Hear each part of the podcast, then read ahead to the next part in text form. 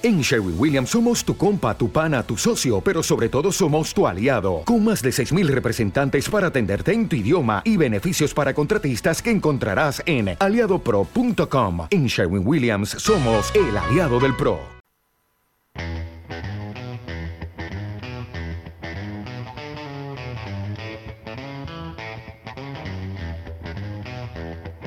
Kilómetro cero en Es Radio, con Jaume Sanalés.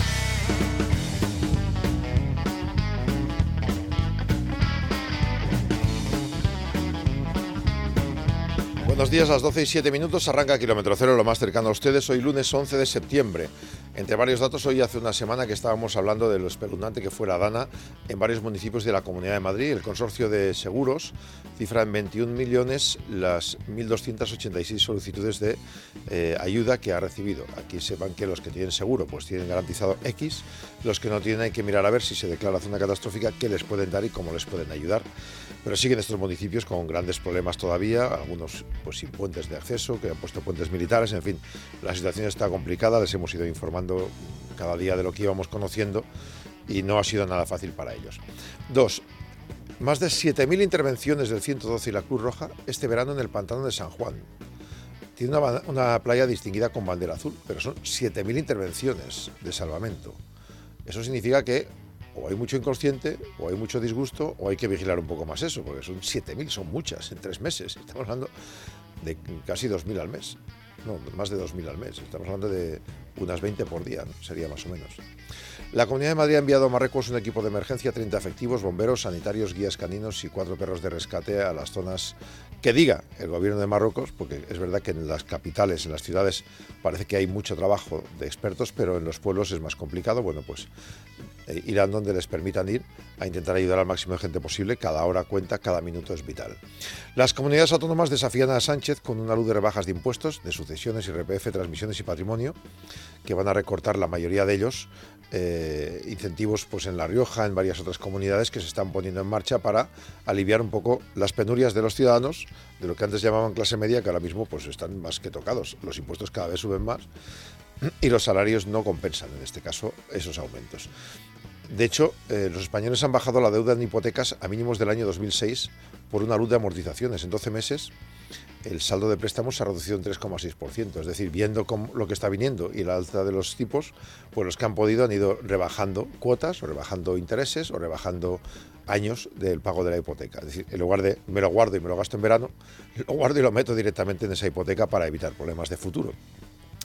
También ha bajado el interés de las empresas por la formación profesional, la FP. Ahora solo una de cada tres ofertas de empleo pide a alguien que haya eh, cursado la FP. En los otros, pues hay de todo. Hay empleos en los que no se necesita, digamos, el nivel formativo, sino simplemente experiencia, y en otros que piden otro tipo de títulos, más técnicos o más cualificados o, más decisivos para ese trabajo, que ahora mismo hay que saber si la educación los trae o si hay que formarse en la educación a través de másteres. Y las farmacéuticas han reducido plantillas después del COVID.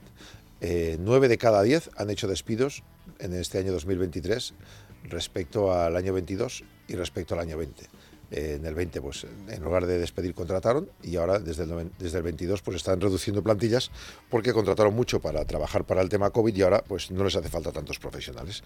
Dicho esto vamos con eh, temas de la jornada con Marta Pérez en el control. Lucía Prieto, buenos días. ¿Qué tal? Muy buenos días, Jauma. Pues eh, seguimos descubriendo que nos van a deparar algunos de los eh, teatros más importantes de la Comunidad de Madrid. Nos vamos a acercar hasta el Corral de Comedias de Alcalá de Henares. En nada empiezan con esas funciones. Un año importante porque como ya dijimos la semana pasada con la alcaldesa de este municipio, celebran el 25 aniversario de la concesión de ser patrimonio, ciudad patrimonio de la humanidad, así que seguro que tienen muchas joyas eh, para enseñarnos. Más cosas, así Rivera, buenos días. Muy buenos días, Jaume, temporadas que ya están en marcha, vamos a hablar de la figura femenina en el arte, las creencias, de naturaleza, de Pixar, de dinosaurios y de espionaje, porque son las propuestas eh, que nos propone la, la Fundación La Caixa Forum, en este este caso en CaixaForum Madrid, para toda esta temporada 2023-2024. Vamos a repasarlas con la directora del propio centro de CaixaForum Madrid, Isabel Fuentes. Y María Trisa, buenos días. ¿Qué tal? Muy Bienvenida a casa de nuevo. Muchas gracias. Bueno, pues en los deportes lo que era un sueño para muchos se ha hecho realidad. Anoche Luis Rubiales presentó su dimisión como presidente de la Federación Española de Fútbol y también como vicepresidente de UEFA. Lo hizo en una entrevista en exclusiva a Piers Morgan, que a mí personalmente me alucinó que hablase también Sí, es inglés, verdad, con lo mal que se explica en español, pero Ya, en inglés pues se explicó muy bien. Y luego a través de sus redes sociales pues publicó una carta donde explicaba los motivos. Luego la leeremos si te parece. Y a pesar de que no hay liga de primera división, sí que hay de segunda y hay lío, en concreto con Víctor Mollejo, jugador del Ya, Zaragoza, que metió un gol en el descuento al Cartagena y se agarró pues Las partes, algo que hasta ahora nadie se quejaba de ello. Eso es. Y ahora, pues claro, estamos en el momento puritano, en el momento censurado máximo de todo lo que pase y, bueno, y le ha pues, caído la chapa mundial. La liga lo va a denunciar ante el, ante el comité de competición para que lo sancionen y el chaval ya salió a pedir disculpas públicamente en unas declaraciones que luego escucharemos y hay que seguir hablando de Negreira porque la Guardia Civil investiga la denuncia a los árbitros próximos a Negreira que aumentaron su patrimonio. Lo hablamos hace mucho que la gente estaba empezando a preguntar, oye, ¿por qué Clos Gómez, por ejemplo, jefe del bar actualmente compró siete casas al contado? Qué raro huele esto. No se dio mucha importancia, pero ya está metida en ese asunto la Guardia Civil. Pues vaya, temas para hoy de largo, buenos, bonitos e interesantes. Hasta la una y media, bienvenidos.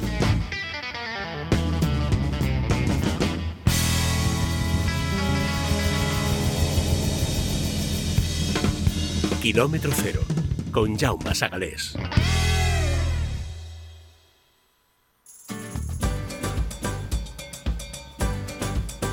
En Parafarmacia Mundo Natural tenemos ofertas y tenemos contenidos importantísimos para vuestra salud. Adrián González, hola. ¿Qué tal, Yauma? Eh, sí, tenemos ofertas, tenemos eh, zona outlet, tenemos muchos, muchos descuentos en nuestras parafarmacias y, y en la web.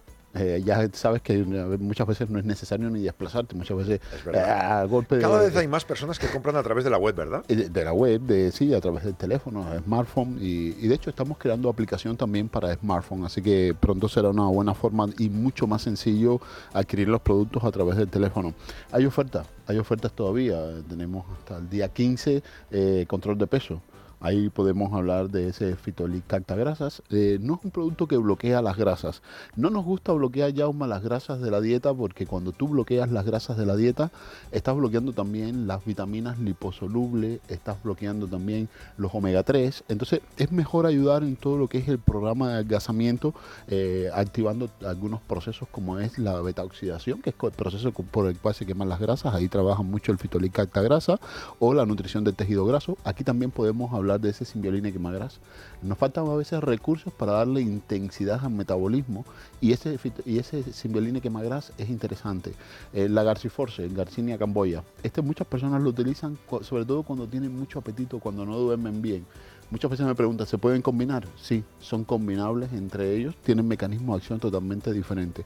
Pues ahora mismo tienen hasta la, se- la segunda unidad con el 50% de descuento, eh, el Fitolidren para esas personas que retienen mucho líquido, es decir, que ya no hay excusa Claro. para poner en orden la dieta y a utilizar productos que sean saludables y que nos ayuden a lograr el peso adecuado.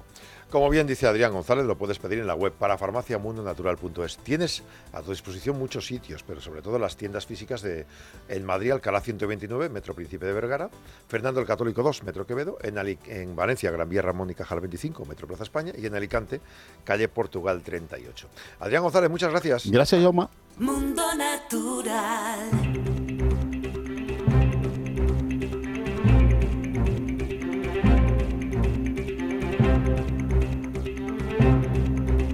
Doce y cuarto, a la una y media, noticias. Gonzalo Heredero, buenos días. ¿Qué tal? Buenos días, Jauma. ¿Cómo arranca la semana? Bueno, pues arranca interesante, porque bueno, siguen surgiendo voces dentro del Partido Socialista, eh, bueno, iba a decir discrepantes, más bien eh, acusadoras hacia la deriva que ha tomado el partido últimamente, en los últimos años, y bueno, que amenaza con seguir por el camino de la destrucción de España. Esto mismo ha dicho hoy Tomás Gómez, eh, antiguo secretario general del Partido Socialista de Madrid, candidato a la presidencia de la comunidad años atrás, y que, todo hay que decirlo, destituido por Pedro Sánchez Sí. eh, como secretario general hasta la del- cerradura para que no del- entrara del la PSOE noche, de Madrid.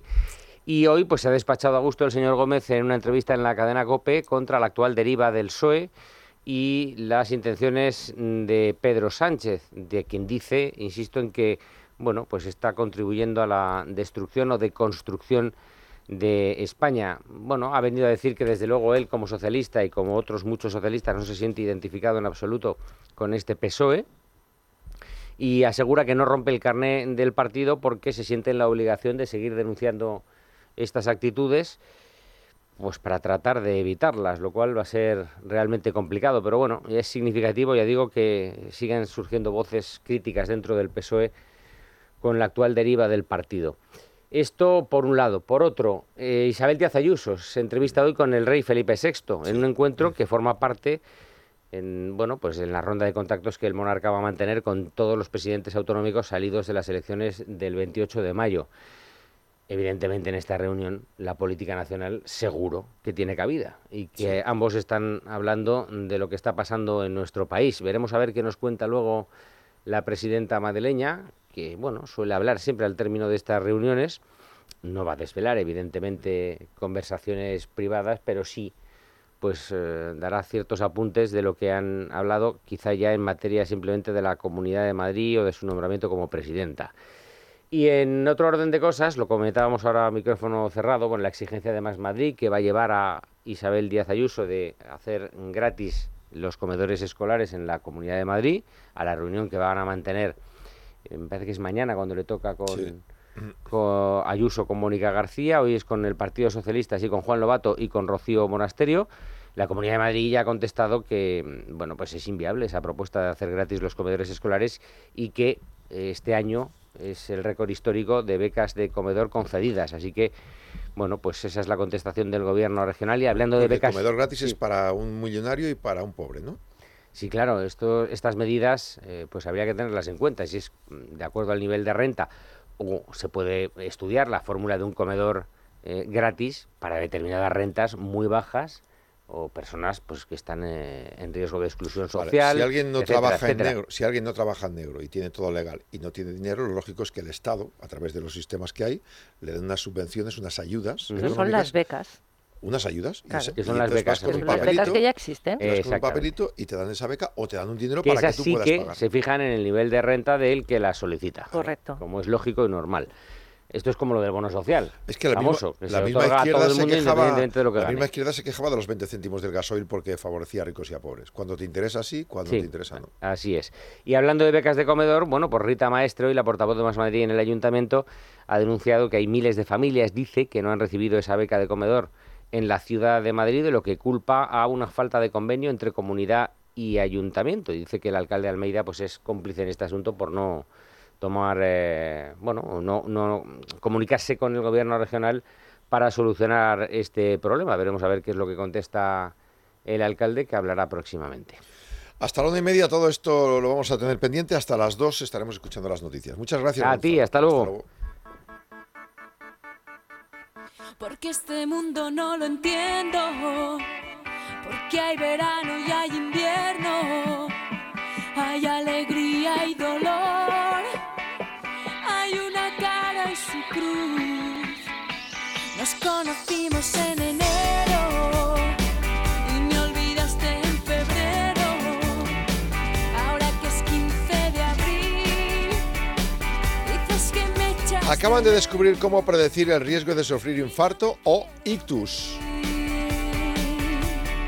Una investigación de la Universidad de Lund en Suecia ha cartografiado la localización exacta de las roturas de las placas eh, asteroscleróticas, que son los acúmulos de grasa en las arterias. Al parecer, lo que ocurre es que esas placas de grasa obstruyen la arteria, se rompen en el punto más cercano al corazón y esto lo que hace es taponarlo y provocar el ictus o el infarto. Y ahora se podría llegar a saber cuándo va a ocurrir eso. Este trabajo, publicado en Journal of the American College of Cardiology, ha identificado un enzima, un marcador, que esperan que ayude a predecir quién corre el riesgo de sufrir infarto de miocardio o ictus debido a una rotura de estas placas. ¿Qué le voy a hacer si ¿Y qué le vamos a hacer? Pues hombre, habrá que prevenir. Vale. Y luego tener por si acaso, si ocurriera, un desfibrilador muy cerca. En la radio lo tenemos, en los centros deportivos está. Si usted se compra un extintor en el- la comunidad de vecinos, ¿por qué no pone un desfibrilador ahí? Y si pasa algo, salen corriendo, se lo ponen encima a la persona que sufra ese problema y sea o no de riesgo, le pueden ayudar, porque cada minuto cuenta. Adolfo Albistur es el promotor de protegetuvida.eu. Adolfo, muy buenas. Muy buenas, Jaume. Aunque sepamos cuáles son los que en, efe- en efecto con esta investigación tienen más tendencia a sufrir ictus o infartos, eh, es bueno que tengamos la protección para ellos y para los demás, ¿no? Efectivamente, porque al final no avisa. Este estudio que has comentado dice que los más propensos son los diabéticos tipo 2 y también las personas hipertensas, ¿no? Pero bueno, es que vemos que muchas veces le pasa a una persona joven que teóricamente no tiene ningún tipo de problema, pero el corazón está ahí. El corazón es un órgano que no duele, pero que cuando realmente avisa, pues el aviso ya es muy grave, ¿no? Y lo que tenemos que hacer ante este aviso, ante este infarto de agudo de miocardio, bueno, pues lo primero que tenemos que hacer es llamar al 112, es básico, ellos tienen que estar ya alerta, ellos tienen que venir rápidamente, pero el problema está que ahí empieza una cuenta atrás, una cuenta atrás que si cada minuto que pasa perdemos un 10% de posibilidades de vivir, con lo cual a los 10 minutos no tenemos. ¿Y por qué no tenemos posibilidades y cuando llega el servicio de emergencia no puede hacer nada? Porque nuestro cerebro se va dañando. Nuestro cerebro necesita oxigenarse. A los 5 minutos de estar sin oxígeno empieza a dañarse y a los 10 minutos muere. Si nosotros colocamos este dispositivo de Protege tu Vida, este desfibrilador que es fácil, cómodo, sencillo, que prácticamente no tiene ninguna, eh, ni- ni- ninguna dificultad, ya que te lo dice, te habla, le das a un botón y es colocar unos adhesivos, lo que vamos a conseguir es que ese corazón de nuevo vuelva a latir y que ese cerebro vuelva a estar oxigenado. Así conseguimos que cuando llegue los servicios de emergencia encuentren la persona viva y nos salvemos. Recordemos, 30.000 muertes al año en España. Cada 20 minutos muerde una persona.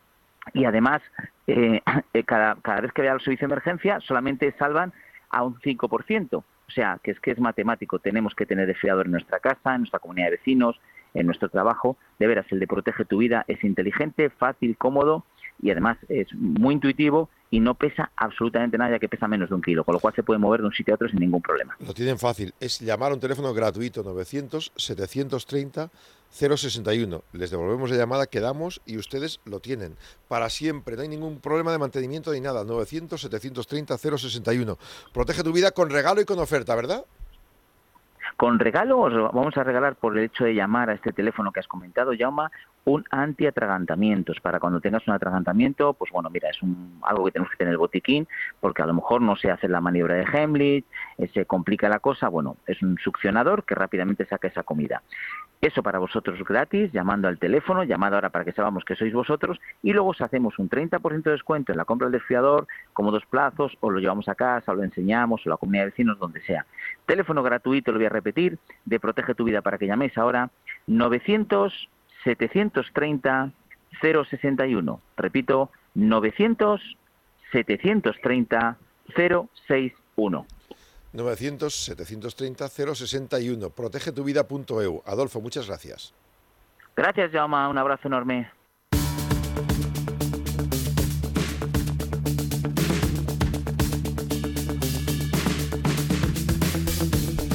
Servicios Tráfico de GT, Alejandro Martín, muy buenas. Muy buenas tardes, ¿qué tal? En estos momentos se circula con total normalidad en la red de carreteras de la Comunidad de Madrid. Tanto las entradas como las salidas están totalmente despejadas, al igual si van a circular por las rondas de circunvalación M40 y M50. Gracias, calles de la capital, Charo Alcázar, muy buenas. Hola Jauma, ¿qué tal? Buenas tardes. Nos vamos a ir directamente al sureste de la M30 y estamos muy pendientes de un accidente eh, que tiene lugar a la altura de Méndez Álvaro, dirección norte, y que mantiene ocupado el carril derecho. El tráfico se intensifica en ese tramo del sureste de la M30, pero en el resto de la vía se circula con mucha normalidad. Y sucede lo mismo en los accesos, salvo Avenida de América, muy transitada a esta hora del mediodía, así como otros puntos ya mucho más céntricos, como es el caso de la Gran Vía, en ambos sentidos, del Paseo de Recoletos, dirección Paseo de la Castellana, la calle Sagasta Génova para conectar con la Plaza de Colón o la calle José Abascal.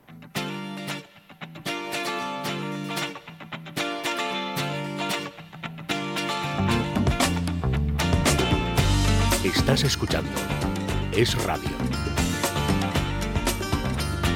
Noches de Ferreiro, magníficas.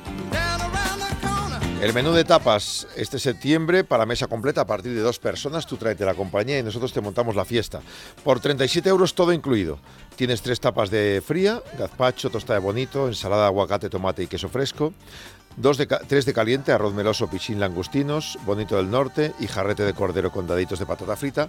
Luego tienes la cerveza, el refresco, el vino, lo que necesites de bebida, el postre del obrador que quieras, café y copa. Todo incluido, 37 euros. Móntate la fiesta en Ferreiro. Cenamos de lunes a domingo cuando tú quieras por ese solo precio, 37 euros en un restaurante de nivel, incluido hasta la copa. 915539342. Pide mesa en Aviador Zorita 32. 915539342. Que aproveche. Escucha este programa cuando y donde quieras a través de los podcasts de Es Radio. Instala nuestra aplicación para iOS o Android. Entra en nuestra web esradio.fm o búscanos en tu plataforma de podcast favorita. Tú decides. El único museo Picasso del mundo situado en un destino rural y rodeado de murallas medievales en Buitrago del Lozoya. La rica gastronomía tradicional de Patones de Arriba, un pueblo de cuento. El bosque finlandés, el monasterio de Santa María del Paular y el chocolate artesanal. Imposible contarte en tan poco tiempo todo lo que puedes descubrir en las villas de Madrid. El mejor estilo de vida del mundo. Comunidad de Madrid. ¿No se merece tu familia lo mejor? Entonces, ¿por qué no los mejores huevos? Ahora, Egglands Best están disponibles en deliciosas opciones. Huevos clásicos, de gallina libre de jaula y orgánicos de Egglands, que ofrecen un sabor más delicioso y fresco de granja que le encantará a tu familia. En comparación con los huevos ordinarios, Egglands Best contiene la mejor nutrición como 6 veces más vitamina D, 10 veces más vitamina E y el doble de omega 3 y B12. Solo Egglands Best. Mejor sabor, mejor nutrición, mejores huevos. Visita egglandsbest.com para más información.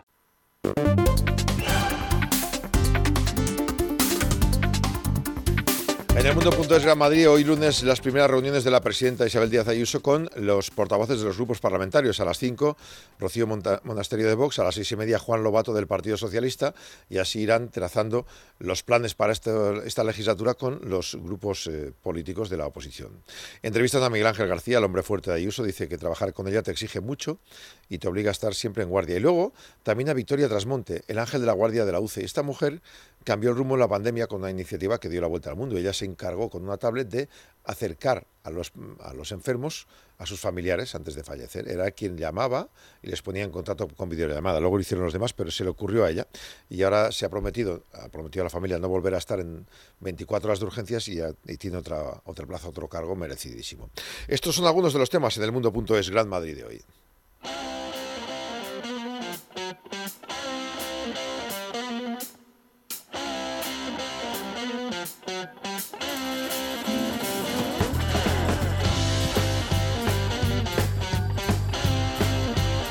Deportes se incorpora Sergio Valentín. Buenas. Hola, muy buena. Bueno, se incorpora María.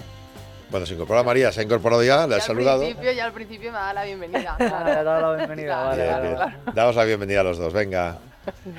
bueno, que además me he incorporado con una notición que es la dimisión de Rubiales. Se ha ido con, con el marrón de vacaciones, se ha ido con el marrón del Rubiales que, que no está aquí ningún día. Y ha vuelto ya cuando... Cuando ya Ha venido a dar la noticia. aguas. Ha venido a dar la noticia. Los 21 Claro. días que ha tardado Rubiales en tomar la decisión son los que prácticamente la hemos tenido de vacaciones. 17 desde su famoso no voy a No dimitir. voy a dimitir. De su- No voy a Hombre, dimitir, En esos pues- 17 días han pasado muchas ¿Te ha cosas. esperado Rubiales a ti, sí? Me ha esperado, me ha esperado. Sabía que volvía hoy y ayer por la noche dijo, venga, no aguanto más. Si ¿Qué era te ha una- parecido todo? Eh, bueno, tiene muchas aristas y muchos matices. A mí la dimisión me parece una buena noticia a nivel deportivo. Me parece una vergüenza que llegue por el pico a, a Jenny Hermoso porque es algo que debería haber llegado mucho antes y quizás si hubiese dimitido antes o se, se le hubiese echado antes nos habríamos ahorrado también el pico. Lo, bueno, ha dimitido en una entrevista con Piers Morgan. ¿Tú sabías que hablaba inglés, Sergio? Porque a mí me... Sí. Pues Sí, a sí, mí me, sí. me dejó sorprendida. Digo, mírale, qué, soltura. Es verdad que nos hemos acostumbrado a que en España los políticos no tengan ni idea de inglés, todo. pero habla bastante bien. Se le entiende. Mira, si os parece, lo escuchamos. I love so much my daughters, um, and they, they love me so, so much. I, I'm very happy and I'm very proud of them.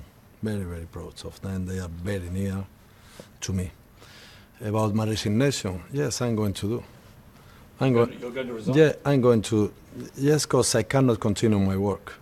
Bueno, No puedo seguir con mi trabajo y voy a claro. dimitir. Que Y lo voy quiere a mucho a sus hijas, que está muy orgullosa de ellas, eh, que son muy cercanas a él y que va a dimitir porque no puede seguir haciendo su trabajo. Luego en redes sociales sacó una carta, está ya así en español, y en ningún momento tiene un tono de disculpas. No, no hay ninguna disculpa, no. No. hay ningún arrepentimiento. Y es más, en el tuit que enlaza a la carta, viene a decir como que espera que se haga justicia. Sí, él, se, él siente que se va porque no le han dejado otra opción, porque lo han acorralado y bueno, Pues que yo tengo mi opinión. Yo creo que en este sentido, en el caso de Luis Rubiales, hay que diferenciar dos juicios. Por un, pa- por un lado está el juicio ético, moral, que no tiene nada que ver con la justicia, que es el que, bueno, en este caso toda España, porque ya nos metemos con el feminismo, pues hay, hay líneas que no se pueden traspasar.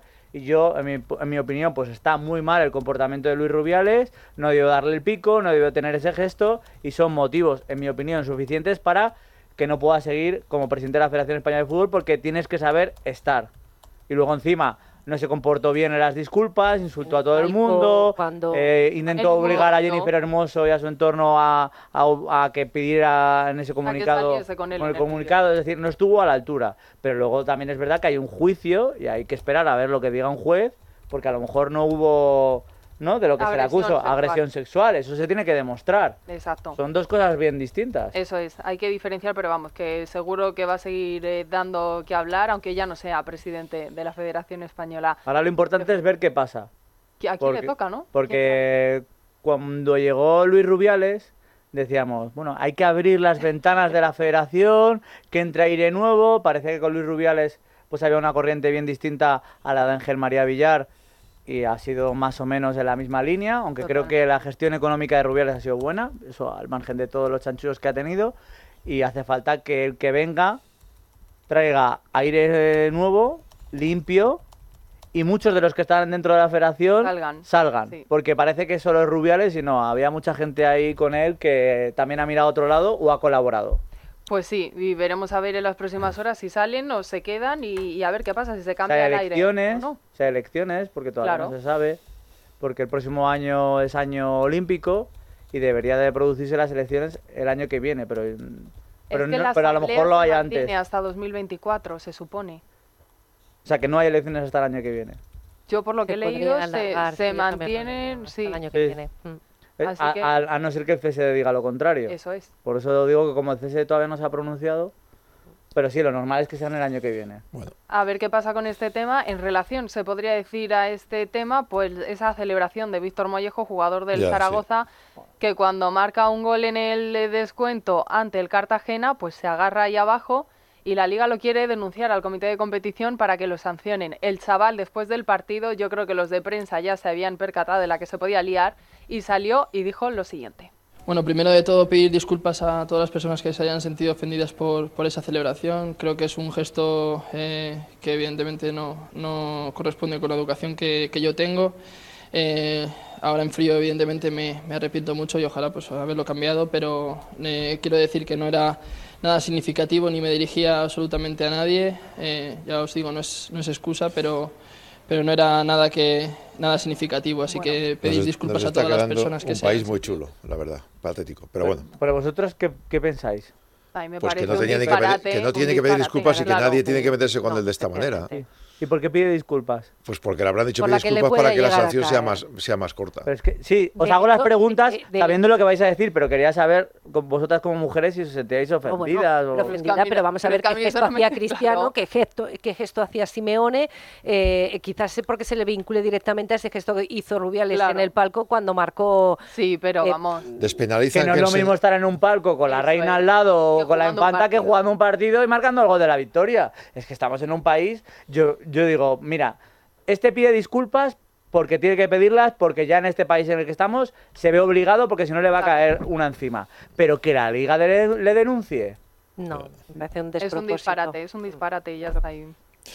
Bueno, Eh, tenemos, eh, tenemos algo de motor mientras tanto también, porque Hombre. luego hablaremos de España que juega mañana. Hicimos casi triplete de españoles. Y digo casi tripletes porque en Moto 3 ganó David Alonso, que eh, es madrileño, bueno, es colombiano madrileño. Su madre es colombiana, su padre es madrileño y él decidido correr con la bandera colombiana, pero podemos decir que casi nuestro. Es de aquí. En Moto 2, Pedro Acosta, que afianza el liderato en la clasificación de- del Mundial. Y en MotoGP, eh, el, el podio del sábado igualito que el, de, que el del domingo. Jorge Martín, también de aquí, Bezeki y Bagnaya.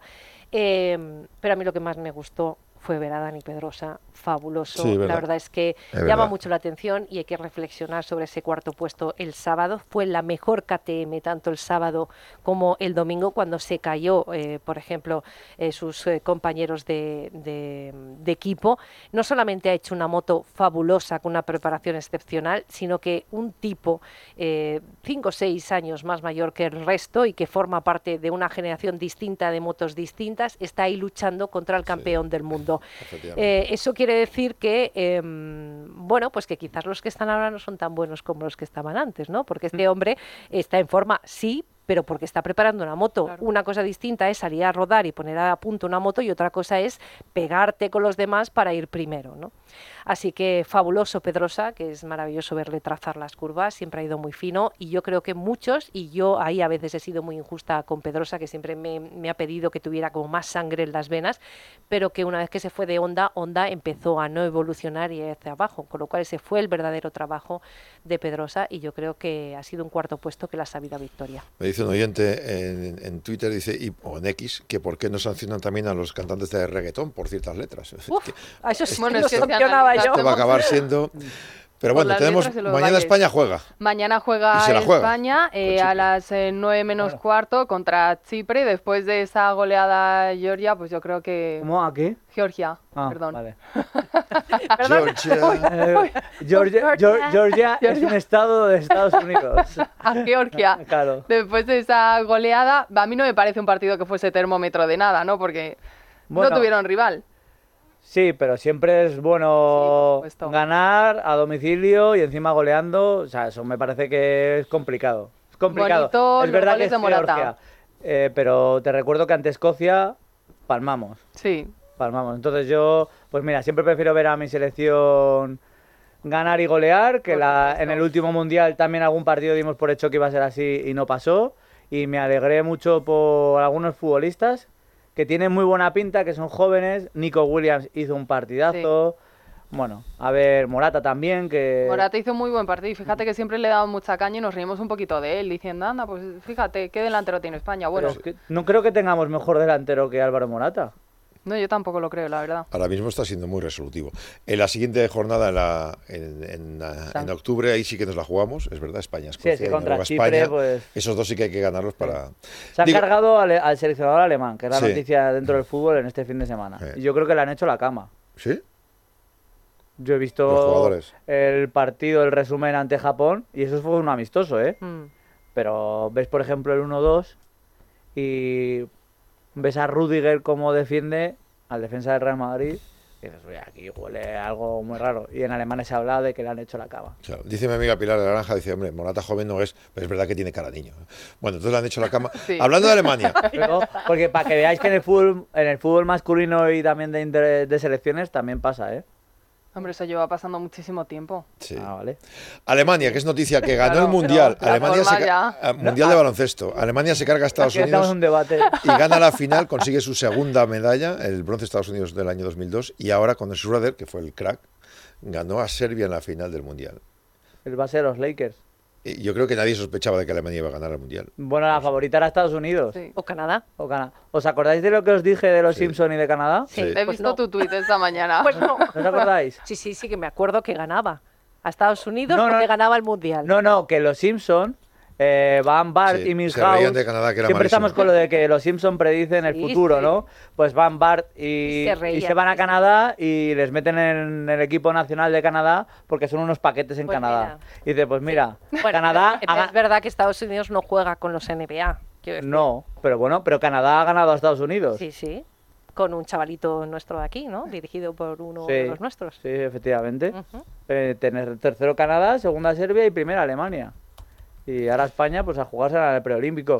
Y lo de tenis, que no lo hemos comentado, que Djokovic ha ganado otro Gran Slam. Efectivamente. Que sé que en España pues hay muchos que no le cae muy bien Djokovic, pero oye, hay que contarlo. tres sets a saco Son- con Medvedev, ¿eh? Son 24 Gran Slam. Ahora ya no se puede negar, es del número uno. Son dos más que Nadal, número uno del mundo. Y encima va ganando en el- la final 3 sets a 0 a Medvedev. Sí. Que tuvo un punto de inflexión, no sé si visteis la final. Es que además ahora empata con Serena Williams, porque siempre hubo el debate con Nadal. Decían, bueno, es que Serena tiene dos más, pero te, te decíamos tenistas masculinos, pues ahora sí que está empatados con Serena Williams. Claro. Si gana otro, ya será el, el tenista, la tenista, le teniste con más títulos. Que va a ganar más. Exacto. Va a ganar más. Parece que sí, porque Sí, este yo hombre no está creo que se pare aquí. O sea, esta temporada ha ganado tres de los cuatro. ¿Cuántos años menos tiene que Nadal? ¿Lo sabemos, más o menos? ¿No? Pues creo que, a ver, ya como pasan los años se me pierdo. Creo que Djokovic, o sea, 36 Nadal tiene tiene. 37. Y Uno Djokovic y uno. Y yo creo que 36. tiene 36. Un año de diferencia solamente. pues se ha mantenido mejor, ¿eh? Pero que es que Nadal, va- es que Nadal lleva ha 15 respetado años arrastrando la pierna. Ya, es que ya, claro, ya. es que juega, Nadal juega mermado. Nadal ha tenido muchas lesiones y Djokovic casi ninguna. Si no hubiera tenido lesiones, Nadal Eso también estaría a es una habilidad de puesta a punto, quiero decir, de preparación física, Sí, ¿no? También de genética, pero... Lo que tiene Sí. el problema de Oh. Nadal es una enfermedad, es, es una cosa Ya. que ya no, que no La, se cura. la vida es así, muchas veces tienes una lesión que te viene y no es porque no te hayas preparado, es tu cuerpo o Exacto. un mal movimiento. Sí, sí, sí. Lo que pasa es que Nadal ha estado... Si tú analizas la trayectoria de los dos y ves cuántos Grand Slam se ha perdido Nadal o se ha tenido que retirar por Claro. lesión y lo comparas con Djokovic, Claro. pues ahí Djokovic tiene una ventaja Esa es la respecto a Nadal. esa es la diferencia. Y la diferencia es el tiempo. El tiempo me- no me deja Claro, hablar más con vosotros, Claro. pero os voy a escuchar a las tres que hay, ma- hay una diferencia amplísima. Tenéis más rato y os puedo escuchar más Claro rato. que sí. Claro que sí. Y el debate de los oyentes lo, no- lo notan mejor. Muchas gracias. Hasta luego. Seguimos. ¿Teletrabajas o necesitas amueblar tu oficina? Mercaoficina lanza esta oferta que no puedes dejar escapar. Podrás montar tu despacho por solo 299 euros masiva. Conjunto completo de mesa en color peral y pata gris antracita, con armario y cajonera metálica, masilla operativa con sistema sincro, brazos y respaldo en malla. Visita nuestra tienda o entra en www.mercaoficina.es. Mercaoficina. Aciertos y ahorro. ¿Qué está esperando? ¿Qué está esperando? ¿Qué está esperando?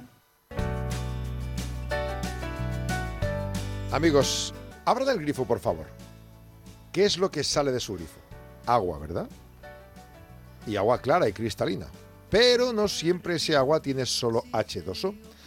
Desde Agua Única con K, Concha y su equipo le van a demostrar en su casa que ese agua se puede perfeccionar. Hola Concha, buenos días. Buenos días. El otro día me contaste por encima que el agua, lógicamente, que vemos en sitios como la Comunidad de Madrid, se puede beber. Sí, por supuesto, es potable y de buena calidad, eh, de los mejores sitios que tenemos en España, sobre todo en Madrid capital. Pero ¿cómo podemos saber si realmente en cada uno de los puntos de la comunidad, me hablabas tú de 13, por ejemplo, sitios de abastecimiento diferentes, ¿cómo podemos saber qué lleva además nuestra agua? No podemos tener una seguridad mm, absoluta y a día de hoy como el, el agua del grifo llega de tantos sitios, de trasvases, podemos tener variaciones de agua en el mismo punto en plazos de 15 días o de, de un mes. Oye, eh, algunos bueno, pues cojo agua embotellada, pero también es peligroso conservar el agua en botellas de plástico, me han dicho, ¿no? A ver, el, el plástico no es un buen elemento. Es, eh, contiene un disruptor endocrino que se llama bisfenol A, que afecta a, a nuestra salud. Tampoco tenemos la seguridad de dónde han estado esas botellas, ni si han estado expuestas a calor, frío. Volvemos como antes, factores que se escapan a nuestro control. ¿Cuáles son los elementos? Potencialmente podrían ser perjudiciales que nos llegan en el agua. Bueno, pues empezamos con el cloro. Tenemos en muchos casos restos de sedimentos y de tuberías y ahora de lo que más preocupa a nivel médico y farmacéutico son los químicos emergentes. Eh, son restos de medicamentos que llegan a nuestro vaso siempre en bajas dosis, pero a día de hoy se desconoce el efecto a exposiciones continuadas. Agua única, con K, les puede ayudar. Usted llame y pida una prueba, pida que vayan a su casa y le expliquen cómo conseguiríamos mejorar esa calidad del agua. 91536 40 67. Si llama de parte de Radio, siempre tendrá unas ventajas espectaculares. 91 536 40 67. Una de las soluciones que me comentaste el otro día era la osmosis inversa. Para mí es la más segura. Mm, Lo mejor es dar una solución total en, en- en el agua. Y me han hablado también del hidrógeno. ¿Qué beneficios tendría para mi organismo, por ejemplo, utilizar? El hidrógeno es un paso por encima. Ujú. Jauma, Er, es imprescindible er, tener un agua limpia limpia para poder optar a la opción de agua hidrogenada.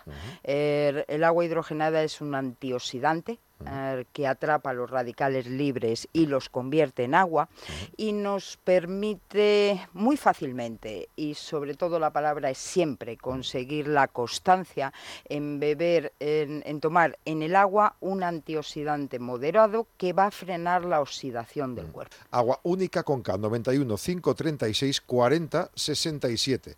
Llame de nuestra parte 91 536 40 67 o mande un mail radio arroba aguaunica con K, punto es. Concha, muchas gracias. Muchas gracias a ti, Jaume.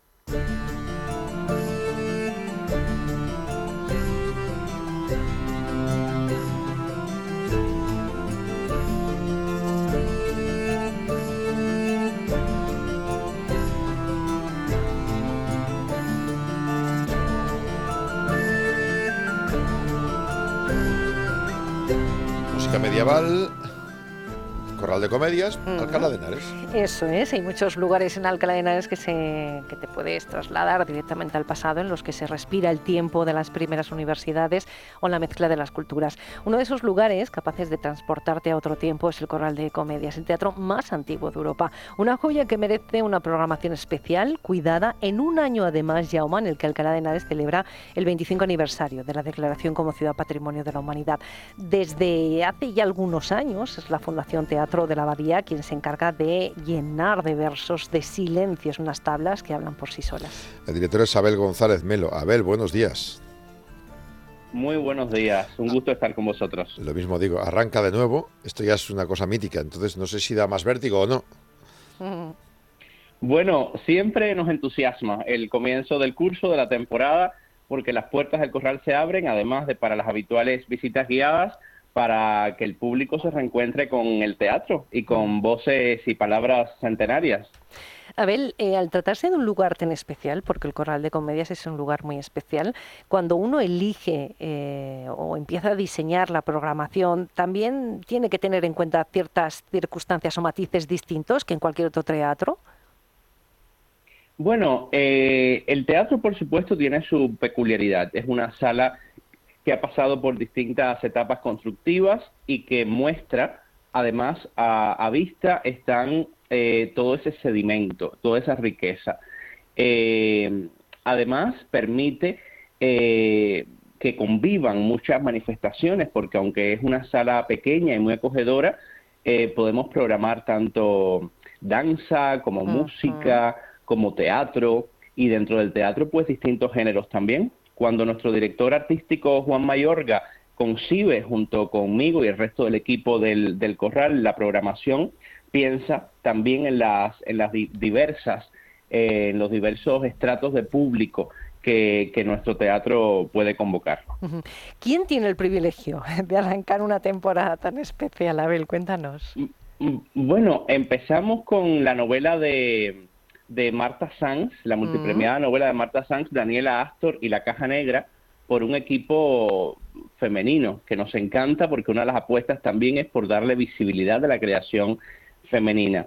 Es una adaptación que hace Mónica Miranda con dirección de Raquel Alarcón de esta magnífica novela publicada por Anagrama hace 10 años y que muestra también una historia de, de mujeres entre dos épocas, viendo el pasado desde, desde el presente y cómo determinadas cuestiones como el cuerpo de la mujer, pues, pues eh, en evolución también las relaciones también legales y los como, como digamos el, el cuerpo ha sido objeto de muchas de muchas eh, impresiones diferentes y el, el, juego de épocas también es muy rico muy rico aquí. Es un espectáculo además que llevan adelante como protagonistas y productoras Miriam Montilla y Laura Santos que se acompaña en escena también con Elena Lanza. Mm, qué bien, qué interesante. Luego tenemos, sí, bueno. te iba a decir que le seguirán dos obras de dos grandes, eh, Cervantes y Shakespeare, uno de las cuales, la primera, la de Cervantes, diriges tú mismo, ¿no?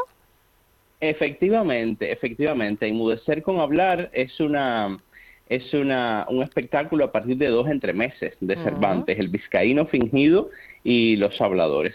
Son entremeses llenos de, de engaños, juego de fingimientos y dan fe tanto del humor del dramaturgo de Cervantes, que era extraordinario y que está Sí. pleno de vigencia, como de su humanismo y de su portentosa imaginación y el papel también que dio a las, a las mujeres. Hizo personajes femeninos que para la época eh, se pueden considerar extraordinarios. Y vamos a jugar con todo, porque como decíais al inicio de esta presentación, son los 25 años de, de Alcalá, Ciudad Patrimonio de la Humanidad, y gran parte del patrimonio alcalaíno es el patrimonio inmaterial, es la inspiración cervantina. Y eso desde el Corral, cuna y casa de, de Cervantes, pues por supuesto que tenemos, queremos tenerlo, tenerlo en cuenta y celebrar el siglo de oro desde, desde la actualidad. Normal. Y aparte de estas, de estos dos entremeses y estas otras dos obras, ¿qué más eh, resumido podemos ver durante esta temporada? Pues tenemos también el ciclo de Shakespeare que decíais, donde vamos a tener a primeras figuras también de la interpretación, como Beatriz Argüello interpretando Sí. una Lady Macbeth. Eh, vamos a tener a Hernán Genet interpretando un Hamlet y un espectáculo que viene de Canadá a partir de la violación de Lucrecia. Luego tendremos también un ciclo de teatro y filosofía con dos, dos nombres muy importantes. Uno es eh, Oliva Sabuco, una desconocida filósofa que llega eh, de manos de Teresa Valeriano y Pepa Pedroche, un espectáculo que, que habla sobre su vida y sus contradicciones. Y Bruno, a partir de Giordano Bruno, en un espectáculo de la compañía Tea- Teaomai, dirigido por Sergio Mm. Santiago.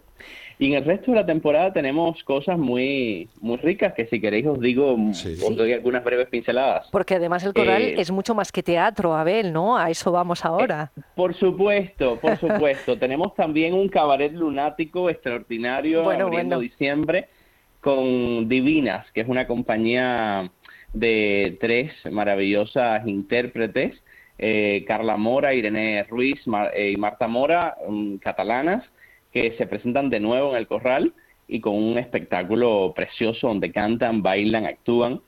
Tenemos también a María Velasco, reciente ganadora del premio. Max a Mejor Autoría, con la obra Talaré a los hombres de Sobre la faz de la tierra.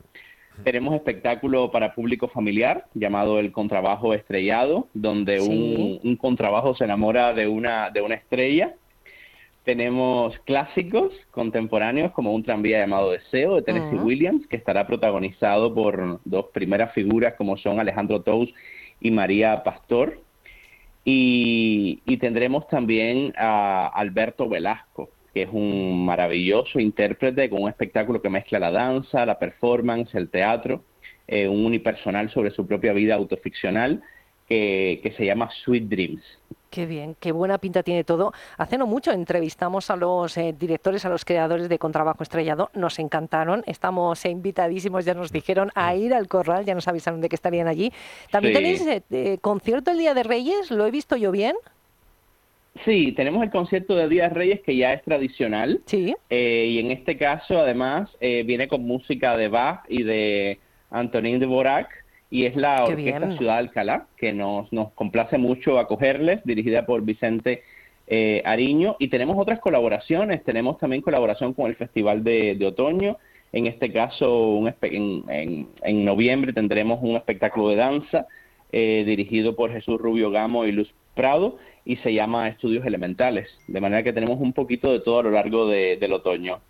Imagino que todos los años le queréis dar un valor a la programación que proponéis, eh, Abel. Es verdad que habéis estado muy marcados por ese eh, eh, 25 aniversario de, de Alcalá, pero eh, ¿es el teatro clásico siempre protagonista y este año un poquito más por ese aniversario?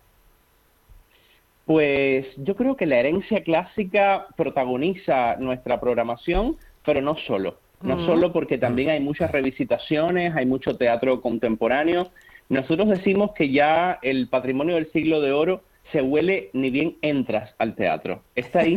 Eh, tenemos visitas guiadas que nos muestran eh, la riqueza de esa, de esa construcción, de esa arquitectura y también la historia, la superposición de planos arquitectónicos y lo que las, los protagonistas y arquitectos y personas que estuvieron a cargo en cada época fueron eh, construyendo y, y- y aclimatando el espacio, ¿no? Eh, entonces ya eh, nos gusta decir que es un teatro del siglo XVII con programación del XXI, porque el alma del hoy, que es el alma del, del teatro, eh, está siempre. Está siempre, el teatro siempre es nuevo, aunque tenga palabras de, de antes, siempre lo hacemos hoy. Son intérpretes de hoy, soy, son sobre todo espectadores y espectadoras que irán hoy a disfrutar a disfrutar una nueva, nueva obra. Y este Cervantes, por ejemplo, que hacemos, eh, nos va a volver a seducir con esas palabras del siglo de oro por su jovialidad, por su picardía, por un montón de cosas que están, que están ahí y que, y que los intérpretes en un espectáculo ponen de nuevo en perspectiva y el público vuelve a disfrutar con ellos. Qué bien. Pues arranca una temporada apasionante, una más, eh, celebrando estos 25 aniversarios de Ciudad Patrimonio de la Humanidad de Alcalá de Henares. Abel González Mero, gracias por atendernos desde el Coral de Comedias. Muchas gracias a vosotras.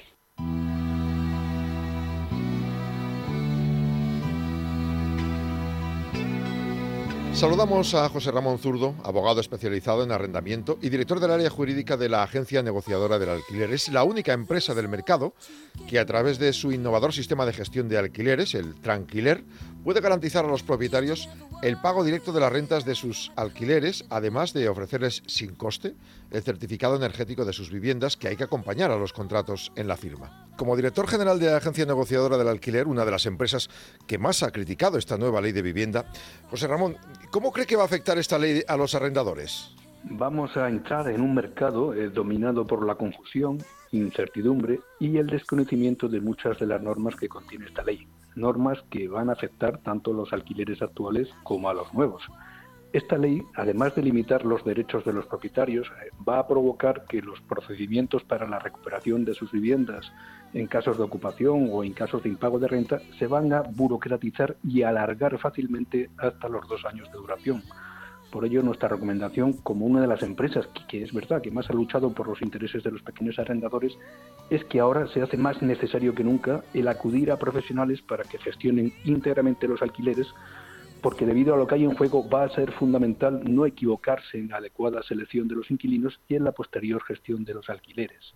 A partir de ahora podemos decir que la prioridad que va a tener que seguir cualquier propietario que quiera alquilar su vivienda sin riesgo no va a ser ya tratar de pretender conseguir la mayor cantidad de renta posible por su alquiler, sino la renta más segura. O sea, se va a buscar más la seguridad en el pago de la renta que la cantidad.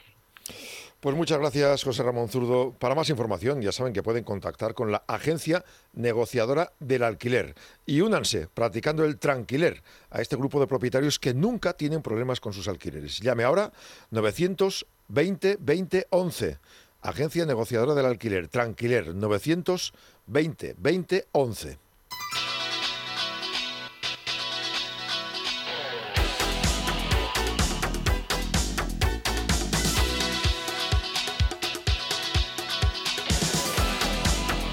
No hace falta ir a menos, quedaos aquí en el radio conocemos más noticias. Pues noticias curiosas, o bueno, eh, ¿qué opinan ustedes? Detenidos los dueños de una tienda en Lavapiés por dar una paliza a un ladrón que también acabó arrestado. Al parecer entró eh, el, caco, el ladrón, eh, les echaron de la, de la tienda y volvió con un palo amenazándoles para ir a pegarles. Incluso pegó a uno de los tenderos, estos tenderos reaccionaron, le empezaron a pegar y al final terminaron todos detenidos y atendidos ¿eh? por el SAMUR. Así que, y piden más policía. Imagino que también más libertad para defenderse. Lo de quien roba un ladrón tiene 100 años de perdón, quien pega a un ladrón Pues que pega no. no, tiene 100 años de No, perdón. no, no. Vaya.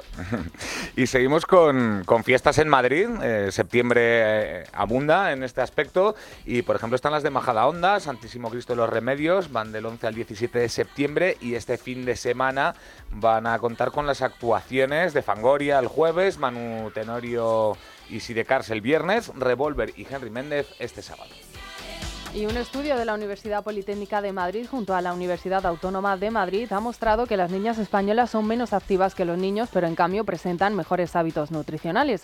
En concreto, la investigación buscaba analizar el índice de adherencia a la dieta mediterránea de la población infantil y se ha basado en un estudio comparativo entre niños españoles y alemanes. En el caso español, participaron niños de seis centros públicos de Madrid de nivel sociocultural alto, en los que la población infantil está muy di- diversificada, según señalan los investigadores, y como conclusión se muestra que los niños españoles presentan un mejor índice de adherencia a la dieta mediterránea pese a consumir cada vez dietas más occidentadas. Breve pausa, escuchamos las noticias de España y del mundo y seguimos, kilómetro cero, lo más cercano a ti.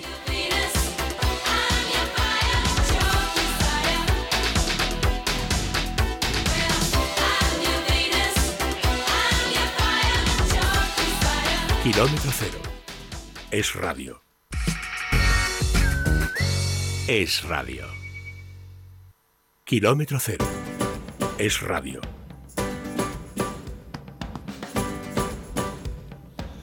La una y seis minutos, ofertón de Mundo Natural, queda poco, ojo que queda poco. Sí, última semana para recuperar la forma tras los excesos de las vacaciones y hacerlo al mejor precio, porque ahora puedes contar con un 25% de descuento en los siguientes eh, suplementos que te van a ayudar. Sin de Quemagras, Fitolit Catagras, Fitolit Drem y Garci Forte. Todos ellos te van a ayudar a que vuelvas a tu estado original antes de que te fueras de vacaciones y encima el bolsillo no lo note. ¿Necesitas asesoramiento? Les llamas y ellos te asesoran completamente gratis 914460000. También les puedes escribir al correo info para farmaciamundonatural.es. Recuerda, lo tienes en parafarmaciamundonatural.es, la web y en las parafarmacias de Madrid, Valencia y Alicante. Mundo Natural.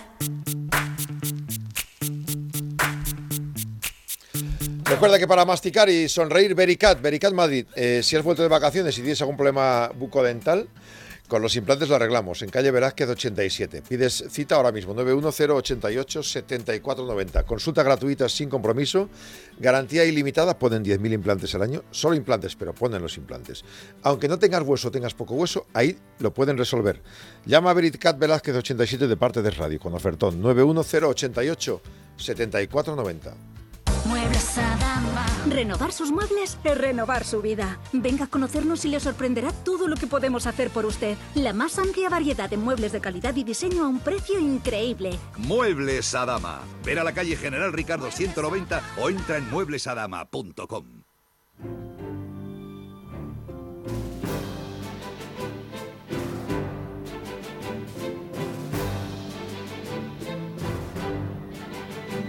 Arrancamos temporada, también vamos a conocer, entre otras, eh, las nuevas propuestas de este año de Caixa Forum. La Fundación La Caixa ha presentado ya estas propuestas. El lema es Crecemos en la cultura, Sier. Efectivamente, llama y concretamente CaixaForum Madrid va a acoger un total de seis exposiciones con temáticas para todos los gustos y edades, veneradas y temidas, el poder femenino en el arte y las creencias, horizonte y límite, visiones del paisaje, arte y naturaleza, un siglo de biomorfismo, la ciencia de Pixar, esta va a gustar mucho a los más pequeños, dinosaurios de la Patagonia y Top Secret Cine. Y espionaje. Son propuestas que han tomado forma gracias a la combinación de piezas propias con otras provenientes de grandes instituciones culturales como el British Museum, el Centro Pompidou, el Museo de Ciencias de Boston y el Paleontológico Egidio Ferugio. Isabel Fuentes, directora de Caixa Forum Madrid, buenos días. Hola, buenos días. Imagino que lo, que se busca en la temporada es tener el amplio abanico de público, amplio espectro, ¿no? que llegue a todo el mundo. Sí, la verdad es que lo habéis explicado fenomenal. Las exposiciones que nos esperan para esta temporada en, en CaixaForum Madrid. Y como decíais, para todos los gustos, para todos los intereses y para todas las edades.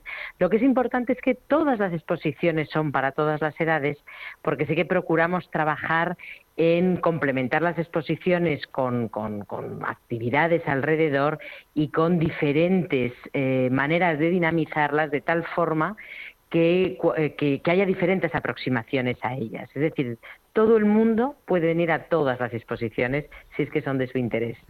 Claro, es un enfoque eh, eminentemente cultural, también divulgativo, formativo, pero em, parece que Caixa Forum siempre tiene un enfoque que le distingue especialmente, que es el hacerlo muy accesible, es decir, fácil de entender y muchas veces interactivo y para, para todas las edades, incluso niveles de experiencia eh, referidos a la temática concreta de cada exposición.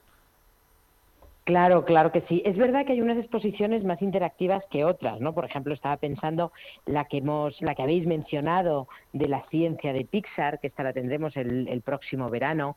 Es una exposición que tiene alrededor de 40 interactivos, en la que eh, todo el mundo podrá experimentar que tanto qué ciencia básica como qué tecnología hay detrás de las producciones de las películas de Pixar, ¿no? Esa es una, una una actividad, eh, perdón, una exposición netamente interactiva. Luego hay otros tipos de interacción. Estoy pensando, por ejemplo, en la exposición que tenemos actualmente de Top Secret, que tiene otra interacción que es el diálogo con el visitante, que a lo mejor no es de apretar un botón, pero también es interacción, ¿no? Mm.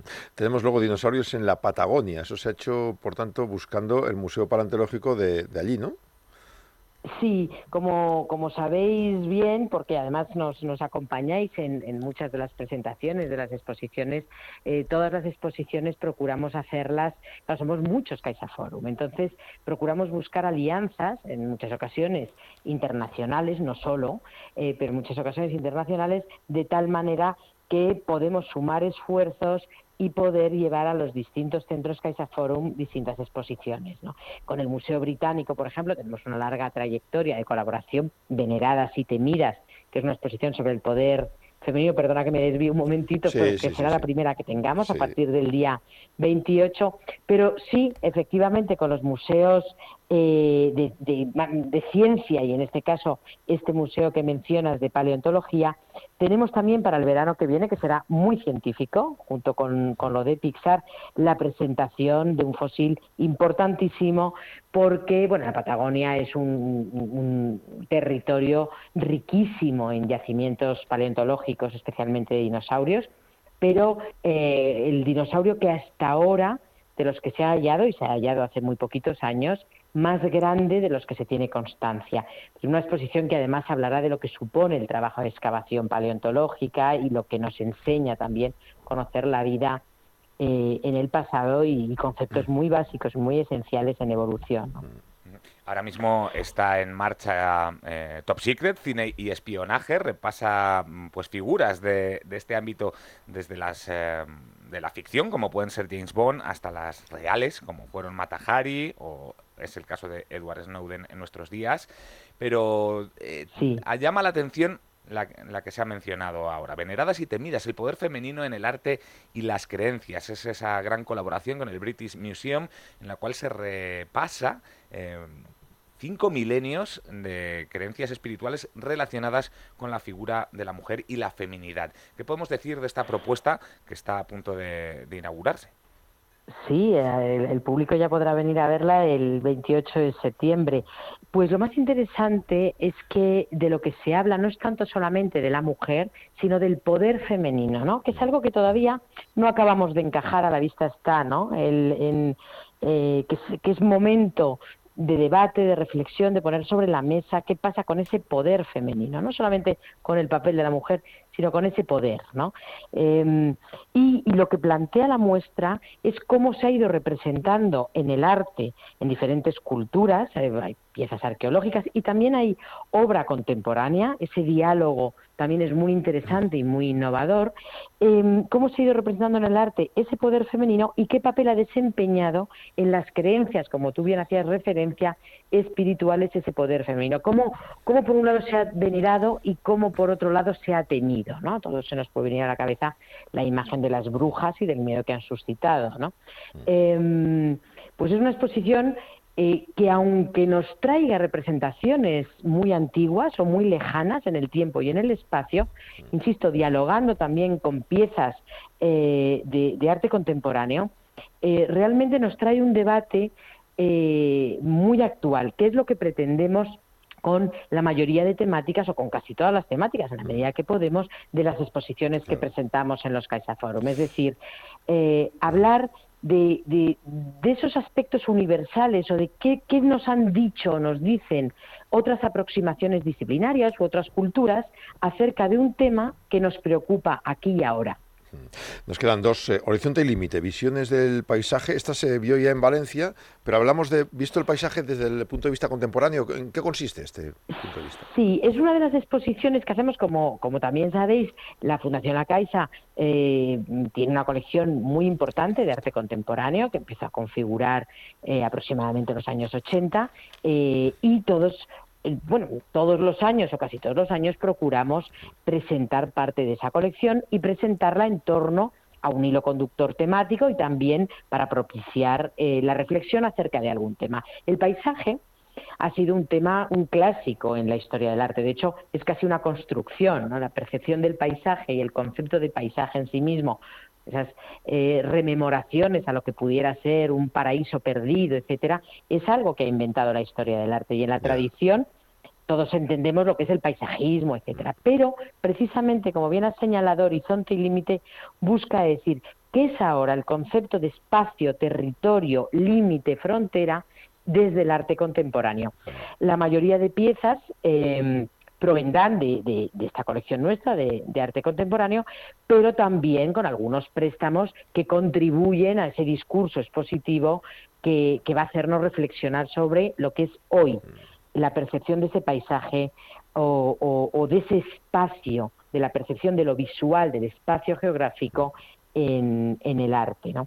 También en relación, perdona que me salte, con, la naturaleza, porque aparte de las dos exposiciones científicas que hemos hablado para el verano y aparte del paisaje que tiene mucho de natural y no solo, porque el paisaje no solo es lo natural, está incorporada también eh, lo artificial en el territorio, pero tenemos también arte y naturaleza, una, una, mm, exposición que también has mencionado al principio em, en colaboración con el Centro Pompidou, una gran institución con la que también tenemos un, un convenio em, recurrente para, para concebir exposiciones eh, muy vinculadas al arte contemporáneo, como, como sus colecciones son. Eh, y el biomorfismo, se llama Arte y Naturaleza, un siglo de biomorfismo, nace sobre todo en el siglo XX, con esa aproximación más intensa. Bueno, la aproximación a la naturaleza es histórica, pero esa aproximación a esa mirada que hace la ciencia con las innovaciones tecnológicas de primeros del siglo XX a la naturaleza. ¿Qué pasa con la innovación en la ingeniería, qué pasa con el poder mirar a través del microscopio. Pero todo eso, los diferentes movimientos artísticos han ido haciendo lecturas diferentes de esa relación del arte y la naturaleza. Así que haremos un recorrido por el siglo XX de esas relaciones y de cómo la naturaleza, por un lado, inspira a la creación artística y cómo, por otro lado, el arte nos puede hacer reflexionar sobre qué es la naturaleza, qué papel tenemos nosotros en ella y qué, y qué estamos haciendo con ella ahora mismo, ¿no? Porque lo llevamos a la contemporaneidad, como decía antes, con, como todos los debates eh, que tratamos de propiciar a través de las exposiciones y de las actividades complementarias. Estamos diciendo que Horizonte y Límite, Visiones del Paisaje, se puede ver a partir de noviembre. En el caso de Arte y Naturaleza, un siglo de biomorfismo, a partir de, febrero del año que viene, que va a contar además con distintas disciplinas artísticas eh, plasmadas, con grandes figuras mm. como Dalí, Le Corbusier, Kandinsky o Paul Klee.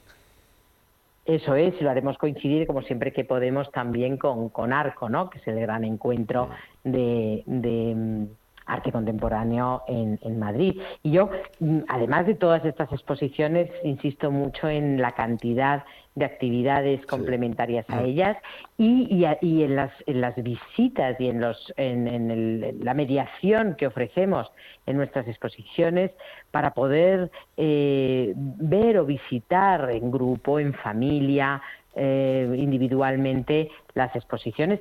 Y dentro de las actividades complementarias, y ya que mencionábamos Top Secret, quiero eh, recordar eh, a, vuestros oyentes que, se metan en nuestra página web porque muy prontito, el, viernes 15, empezamos el ciclo de cine en torno a la exposición de Top Secret con una película de, Hitchcock, mm. Alarma en el Expreso, además mm. presentada por el crítico cinematográfico Fernando Rodríguez La Fuente, eh, y ahí tendremos cinco películas de espías durante varios viernes hasta, hasta noviembre, eh, apasionantes, históricas, grandes clásicos del cine de espías.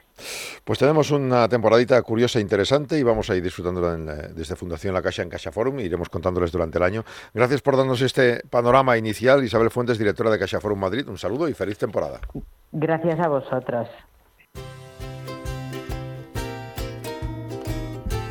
Hoy recibimos al doctor Fernando Barragán, director de la prestigiosa Clínica Barragán.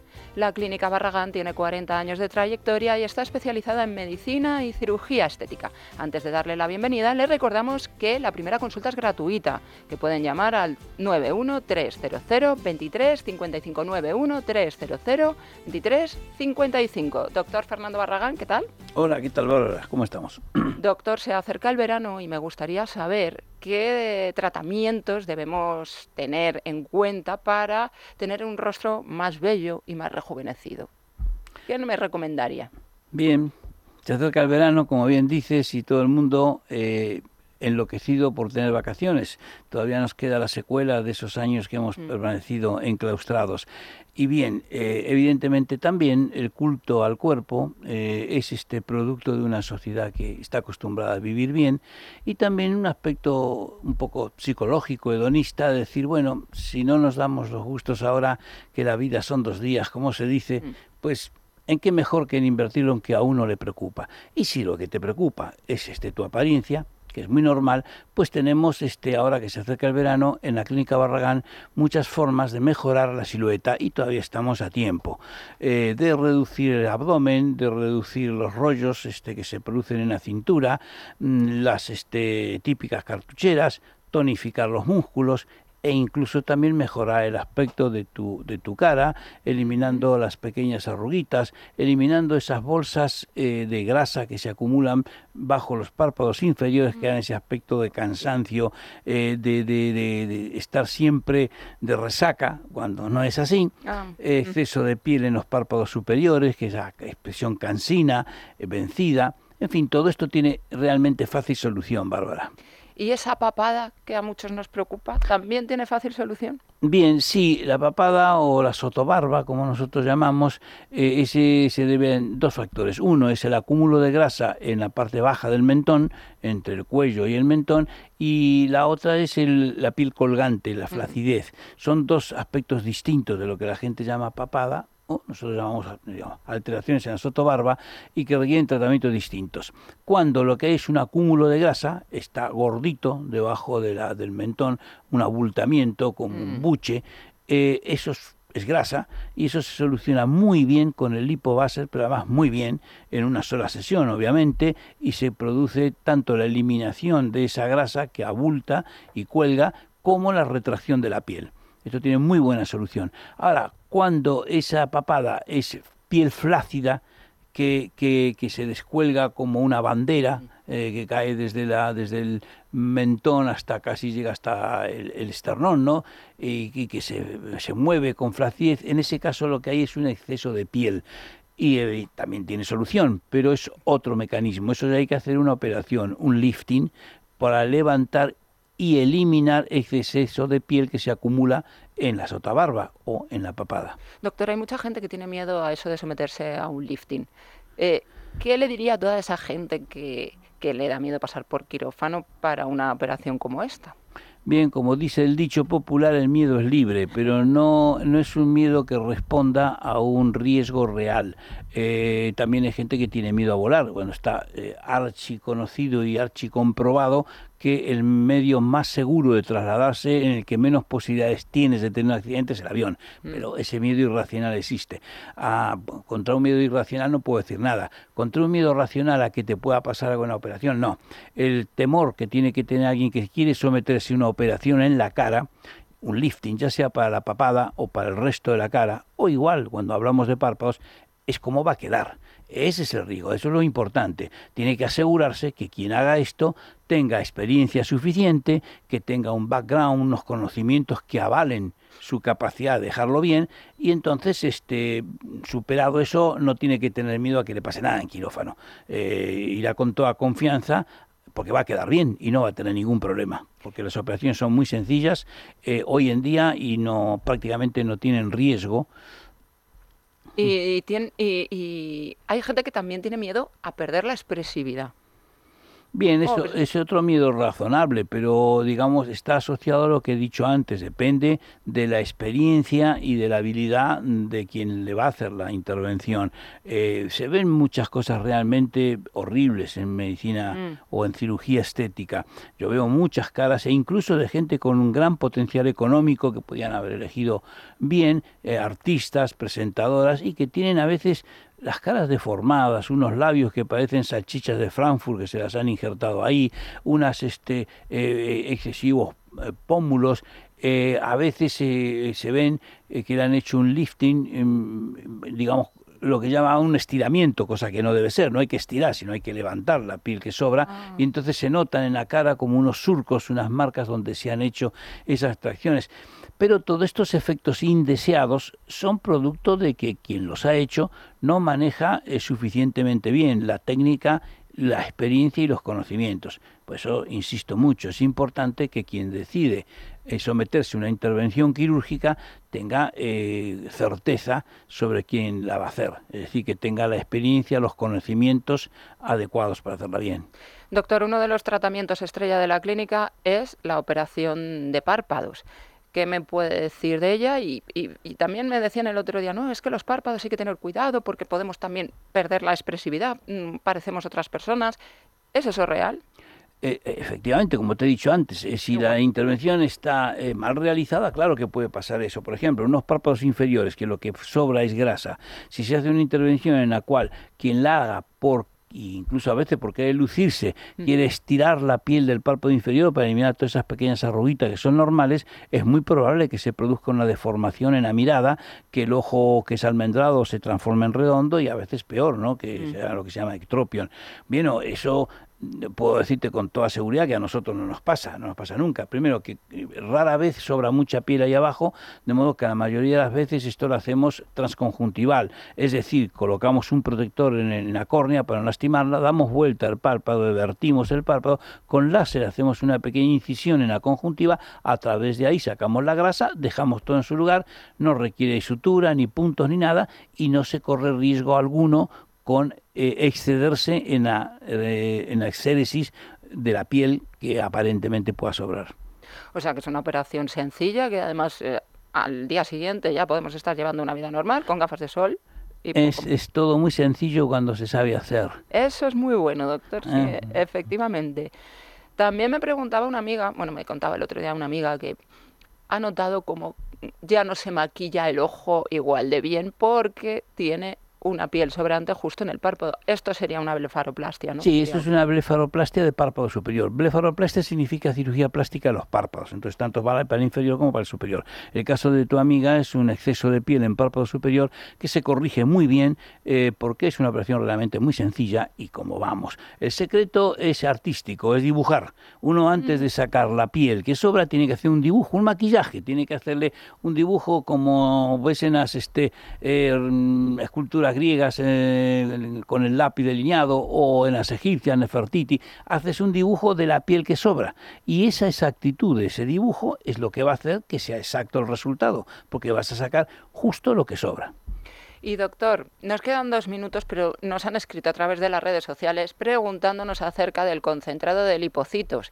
¿Y por qué concentrado de lipocitos y no ácido hialurónico? Bien, estás hablando de dos procedimientos para rellenar. Eh, estos se utilizan ambos eh, cuando falta relleno en la cara, cuando se produce un envejecimiento, en este caso a veces precoz, cuando empieza el envejecimiento, que empieza a desaparecer la grasa de la cara y entonces se produce un aspecto demacrado, sobre todo en la región de las, lo que la gente llama ojeras. Eh, en estos casos se puede rellenar, como has dicho, con ácido hialurónico o con grasa propia del paciente. Yo prefiero el segundo de los procedimientos por varios motivos. Primero porque no tienes límite en la cantidad que puedes colocar cosa que sí sucede con el ácido hialurónico, tienes un límite. Segundo, no hay ningún tipo de problema de enquistamientos, de eh, fibrosis o de rechazos porque se trata de la grasa de tu propio cuerpo. Y tercero y muy importante, que en la medida que esas células se han injertado y ya permanecen en nuevo sitio es definitivo, mientras que los rellenos aloplásticos como el ácido hialurónico desaparecen por sí solos en 6, 7, 8 meses. Pues doctor, hasta aquí nuestro programa de hoy. Muchísimas gracias por acompañarnos.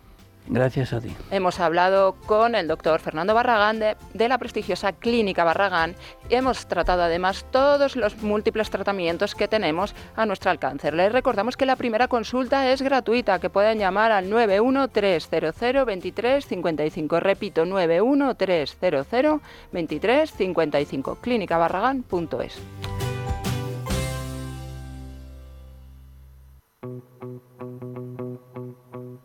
Bueno, pues vamos terminando el programa de hoy. Es lunes, mañana volveremos con todos ustedes y estaremos aquí a la verita de la radio contando todo en kilómetro cero de las 12 a la una y media. ¡Feliz día!